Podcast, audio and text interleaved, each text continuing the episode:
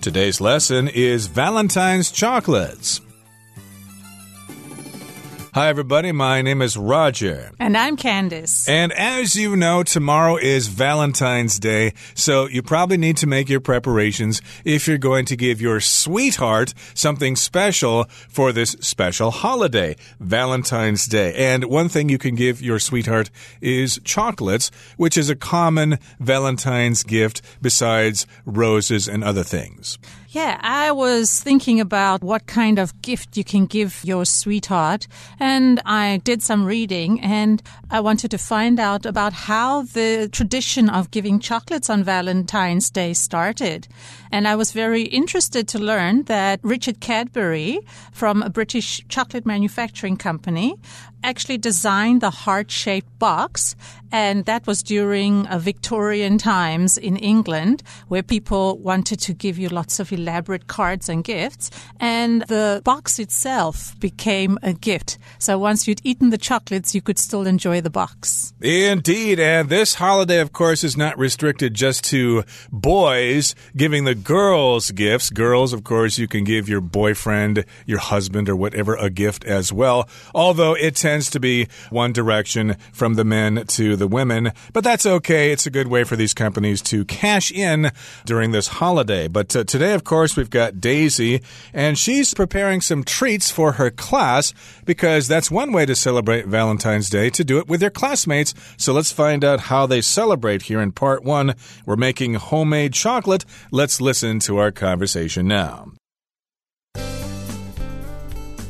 Valentine's chocolates. Making homemade chocolate. Kenny enters the kitchen to find Daisy, his sister, mixing something in a bowl. Hi, Daisy. What are you making? I'm making chocolate truffles for my class for Valentine's Day. Lucky class. So, can I help? I could do a taste test for you. Oh, how generous of you. Yes, it's quite the sacrifice, but I'm happy to contribute. Okay, okay. I'm still making another batch, but I've already made some with three different toppings coconut, hazelnut, and ginger. Ginger, huh? Not bad. I guess ginger does go with chocolate. Hmm, I think I actually like the ginger one better. But there's one more contestant. So? We have a winner. The hazelnut is my favorite. Mine too. So maybe I'll make the rest with hazelnut.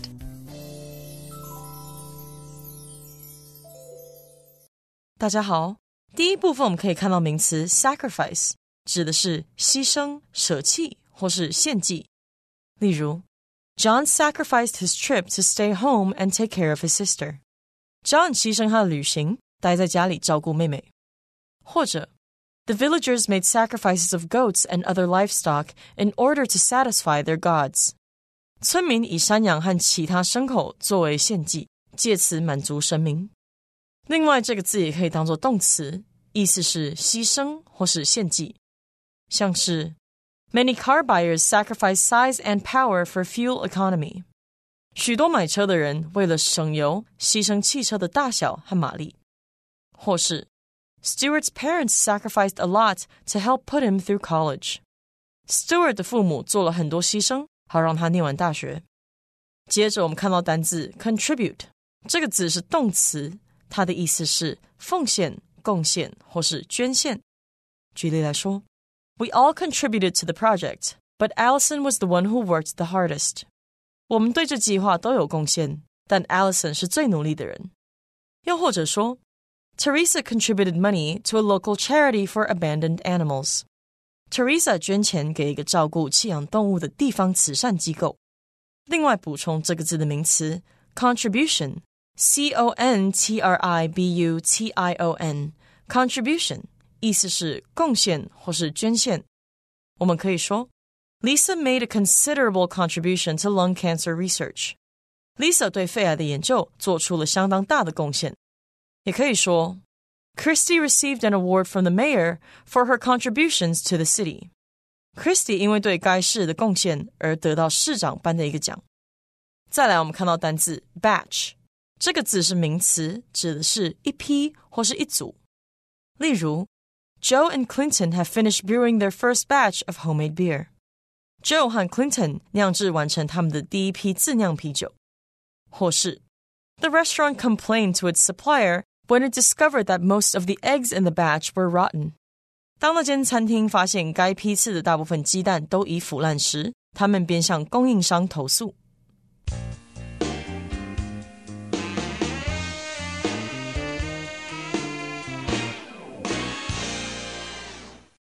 So again, this is part one, a conversation between Kenny and Daisy. They are brother and sister. And Kenny enters the kitchen to find Daisy, his sister, mixing something in a bowl. So if you're cooking or baking, oftentimes you need to mix something in a bowl. Like if you make cookies, for example, you probably will mix flour and sugar and milk or whatever. All those things will be mixed together in a bowl. And Kenny begins the conversation conversation.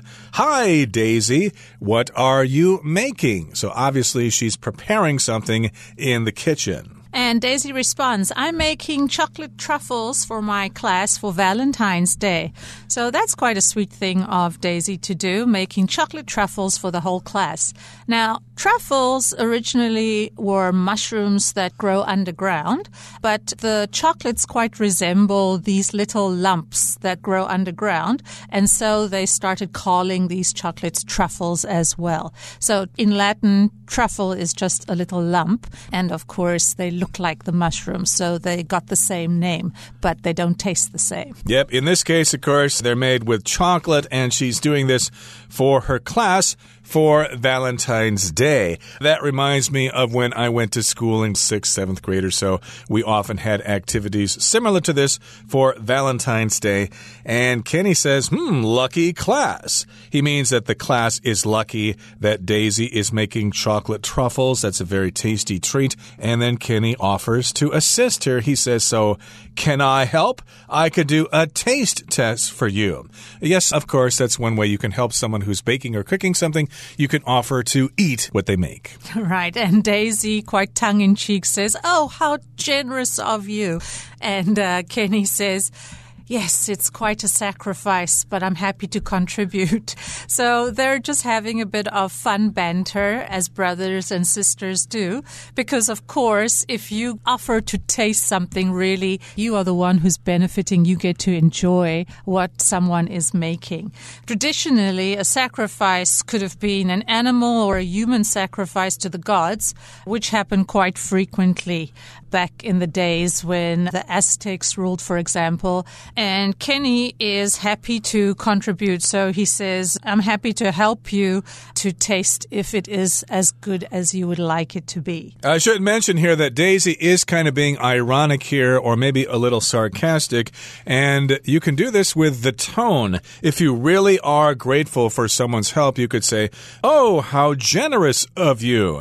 That's sincere. You're not joking at all. But if you're being sarcastic, you might say, Oh, how generous of you. That would be more ironic in that sense. So she actually thinks that he's not really being generous. Of course, he's being kind of selfish there because he just wants to eat what she makes. But again, as Candice said, they're just having some fun banter there, some playful banter. And if you contribute, that means you help someone do something or you give money or you give something else so that you can help those other people. You might want to contribute to a charity, for example, and the noun form would be contribution. You can make a contribution to a charity. And so Daisy says, okay, okay, I'm still making another batch, but I've already made some with three different toppings coconut, hazelnut, and ginger. So Daisy's not quite finished. She's made a few batches. She's been experimenting with different toppings. Toppings are, of course, what you put on top of something. So you can have different garnishes. Garnishes could be fruit or nuts or even chocolate. So in this case, the toppings are coconut and hazelnut, which are a kind of nuts from the hazelnut tree. They're actually kind of suited to Valentine's Day, I think, because whenever I see hazelnuts, I think they're kind of of heart shaped. And the final topping that Daisy is using is ginger, which has quite a sharp flavor and is used in cooking savory as well as sweet things. Yeah, I could expect coconut or hazelnut with truffles, but ginger, that sounds kind of strong. But uh, Kenny is also kind of confused. Ginger, huh? You want to put ginger on those truffles? And he tries one with ginger, but he's surprised. He says, hmm, not bad. I guess ginger does go with chocolate. Sometimes, of course, sour things or strong things go well with something sweet. If you mix them together, they actually form a good combination, sort of like sweet and sour pork or sweet and sour chicken in Chinese cooking. Yeah, that's right. Kenny says, okay, not bad. I guess ginger does go with chocolate. So he tries it and he establishes that that's a great combination. And he tries one with coconut and says, hmm, I think actually I like the ginger one better. So he prefers the ginger to the coconut. But there's one more contestant. So he's comparing three things here. He's comparing the coconut to the hazelnut to the ginger. So usually when you compare things, you put them in a race, for example, then we can call each thing in that race or that is being compared a contestant. Right, like in the American game show Wheel of Fortune, you have three contestants or three people who are competing against each other to win or to win money and things like that. And of course, here he's talking about the three different flavors, and he's supposed to choose the winner, the one that he thinks is going to taste the best. He tries the hazelnut one. Daisy says, So, what do you think? And Kenny says, We have a winner! The hazelnut is my favorite. So he did think the ginger one was good, but he thinks the hazelnut one is better. Maybe he's influenced by that heart shaped nut there as well, isn't he? Possibly. But Daisy agrees with him. She likes the hazelnut best as well. And she says, So maybe I'll make the rest with hazelnut. So she says, Mine too, which means hazelnut's my favorite too. I think it's the winner. So maybe I'll make the rest with hazelnut. So she decides to make the final batch. Batch is a quantity that one produces when one cooks something, especially with baking or, for example, making chocolate. So she decides to do the final batch with hazelnut. Okay, so that uh, means they've chosen the hazelnut truffle to cook for her class. And now we shall move on to part two enjoying a cup of cocoa. So let's listen to their conversation now. Enjoying a cup of cocoa. Daisy arrives home to find Kenny reading at the kitchen table. Hey, how'd your class like the truffles? Oh, they were a big sensation. But I'm tired and it's freezing cold out there. Well, have a seat, and I'll make us some hot cocoa to warm up with. Sounds good to me. Thanks. Did you know chocolate was originally only served as a drink?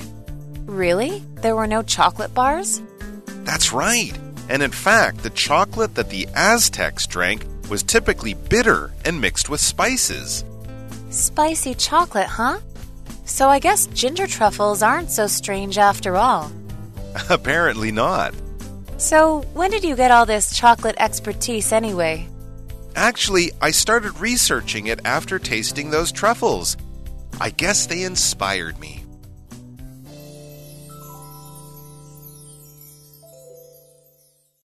第二部分，我们看到名词 sensation，指的是引起轰动的人、事物或情况。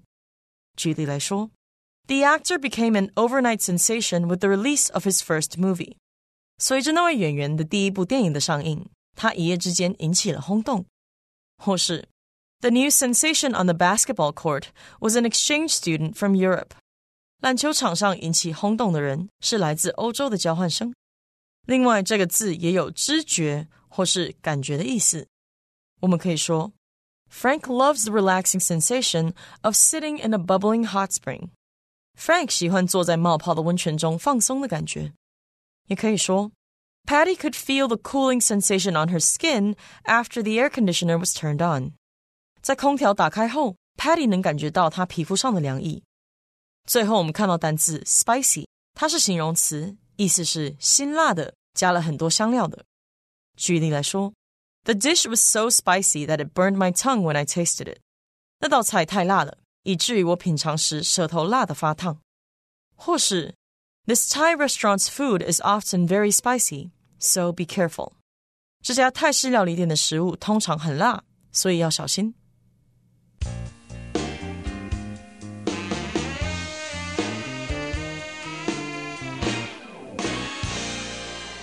Okay, so in part two, we are enjoying a cup of cocoa, and Daisy arrives home to find Kenny reading at the kitchen table.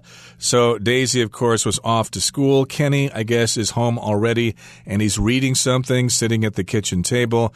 And Kenny says, Hey, how'd your class like the truffles? So you can ask this if something happened and you want to know the reaction of the people involved. Yeah, how did your class like the truffles? Did they like them? Did they dislike them? Indeed, did they enjoy them? Right. And when you ask that question, you're hoping to get some more information. And Daisy responds, Oh, they were a big sensation, but I'm tired and it's freezing cold out there. So a sensation, of course, is a cause of excitement. So they were really well received. We can say something causes a sensation when it causes some sort of excitement. So, for example, the arrival of the movie star caused a sensation, or if we take it back to chocolate again, Richard Cadbury's heart shaped chocolate boxes caused a sensation in Victorian England. So a lot of people picked up on it, they got excited about it, they started buying it, or they started following someone famous because of that sensation. Now, of course, Valentine's Day occurs in February, and I'm assuming this conversation is taking place in the United States or Canada, someplace north. So, of course, it's going to be very cold outside. So, that's what Daisy says. I'm tired and it's freezing cold out there. I want to warm up perhaps with a warm drink. And Kenny is getting up from the table and he says, Well, have a seat, sit down, and I'll make us some hot cocoa to warm up with. Mm, that sounds very tasty on a cold winter's day. But of course, where you're from, Candice, it's actually hot right now in February because that's the southern hemisphere. That's right. And we have opposite seasons. So it will be really cold in June and July. So we'll probably have this conversation about cocoa during June and July. Okay, let's continue with the conversation. Daisy likes that suggestion. She sits down at the table and says, Sounds good to me. I like that suggestion. Thanks. And then Kenny says, Did you know chocolate was originally only served as a drink? So Kenny is kind of giving Daisy a history lesson here. Most people eat chocolate in the solid form, in the form of a chocolate bar or maybe chocolate cake or something like that, or as a hot cocoa. But uh, he says that, hey, in the beginning, it was served as a drink. There was no such thing as a chocolate bar. Yes, and usually it was served bitter, didn't have any sugar in it either. So it was quite a bitter drink, and that was considered quite healthful, good for your health to drink it that way. Mm hmm. And Daisy is impressed by this bit of trivia. She says, Really? There were no chocolate bars? Is that true? And Kenny says, That's right. And in fact, the chocolate that the Aztecs drank was typically bitter and mixed with spices. The Aztecs, of course, were a nation of people or a group of people living in Mexico hundreds of years ago. And of course, when they drank chocolate, it was usually bitter, and then they mixed spices in there. So it was kind of spicy, and it's hard to imagine nowadays because chocolate tends to be very sweet. Yes, well, recently there's been a trend toward more pure forms of chocolate, slightly more bitter chocolate. So that's become a trend lately. And I quite enjoy eating dark chocolate. So if you want slightly more bitter chocolate, look for 90 to 100% dark chocolate. But Daisy goes on to say spicy chocolate, huh? So I guess ginger truffles aren't so strange after all. I have never actually tried spicy chocolate. However, the Aztecs used to have quite a range of spices and chili peppers. So they would add some chili peppers and things like cilantro and special anise, and they also had a special allspice that they added to the chocolate. So they would have made very interesting combinations. And it seems that ginger is an interesting combination as well with truffles. And Kenny says, well, Apparently not. It was not apparently strange for truffles to have ginger. It apparently means as far as one knows, it seems that this is the case. And Daisy says, So, when did you get all this chocolate expertise anyway? Expertise just means knowledge that you have that other people don't, and that makes you an expert. Right. And Kenny doesn't really have such deep expertise, but he was inspired. He says, actually, I started researching it after tasting those truffles. I guess they inspired me. So after tasting the truffles, he became interested in the origins of chocolate, as one might do when one enjoys something. Indeed. So you can not only enjoy Valentine's Day in terms of the love that you feel for your significant other, but you can also enjoy this trivia as well. Okay. That brings us to the end of our explanation for today. Here comes Hanny.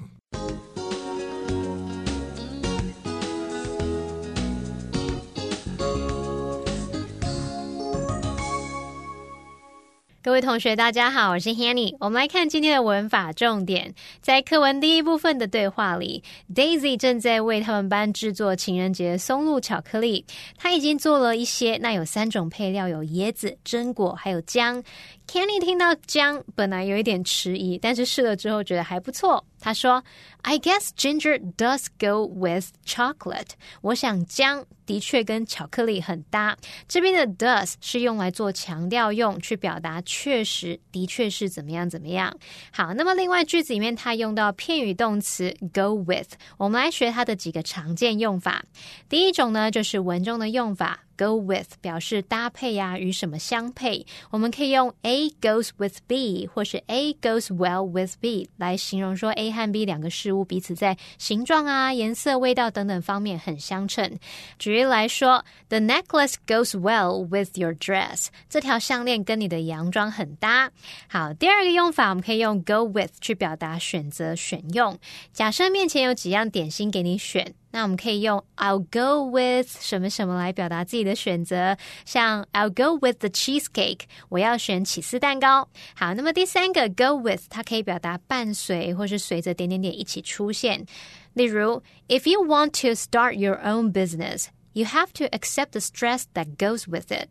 如果你想自己创业，就得承受伴随而来的压力喽。好，那在课文第二部分的对话里，Kenny 告诉 Daisy，巧克力最初只用来当饮品。阿兹特克人喝的巧克力啊，通常是苦的，而且还混合了香料。Daisy 说。So I guess ginger truffles aren't so strange after all.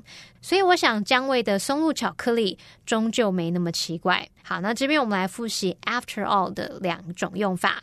第一种呢，我们可以用 after all 来说明理由或是提出解释，相当于中文的毕竟。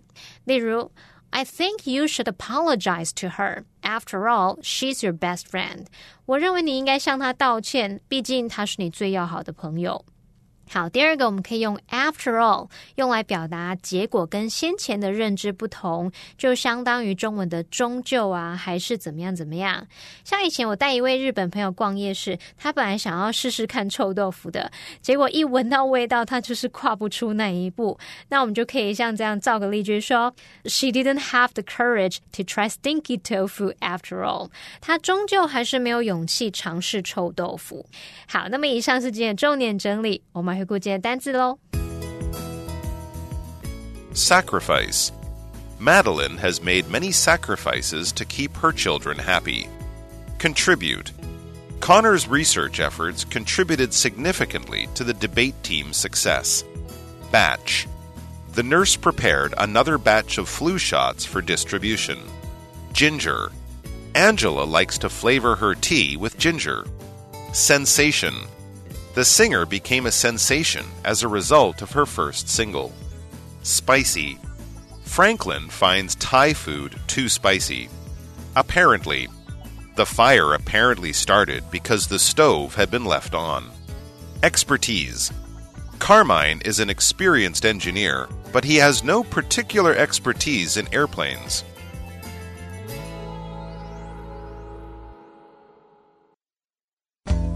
Well, that brings us to the end of another edition of our program, and please make sure you join us again next time. From all of us here, I am Roger. I'm Candice. See, See you, next time. time.